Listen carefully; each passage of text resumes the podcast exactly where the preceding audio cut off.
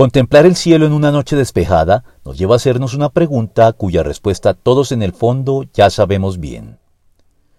Preguntas retóricas es el nombre que reciben aquellas preguntas que se utilizan en el discurso, cuyas respuestas están de tal modo implícitas por ser tan obvias y caerse de su peso, que todos deberían saberlas.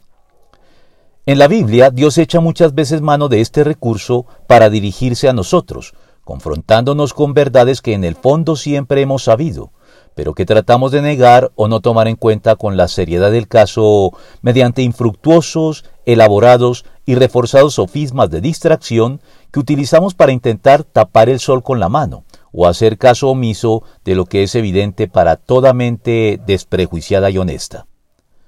Porque lo cierto es que antes de formularle a Dios preguntas que, debido a su naturaleza, únicamente Él estaría en condiciones de respondernos, hay preguntas que Dios nos formula y que reclaman de nosotros una respuesta antes de siquiera considerar la pertinencia o no de nuestras propias preguntas. Porque lo más seguro es que cuando respondamos correctamente a sus preguntas, muchas de las nuestras no sean ya procedentes. ¿Acaso no lo sabían ustedes? ¿No se habían enterado? ¿No se les dijo desde el principio? ¿No lo entendieron desde la fundación del mundo? Alcen los ojos y miren a los cielos. ¿Quién ha creado todo esto?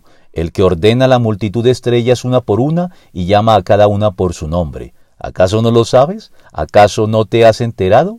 El Señor es el Dios eterno, creador de los confines de la tierra. No se cansa ni se fatiga, y su inteligencia es insondable. Isaías 40, 21 y 26 al 28.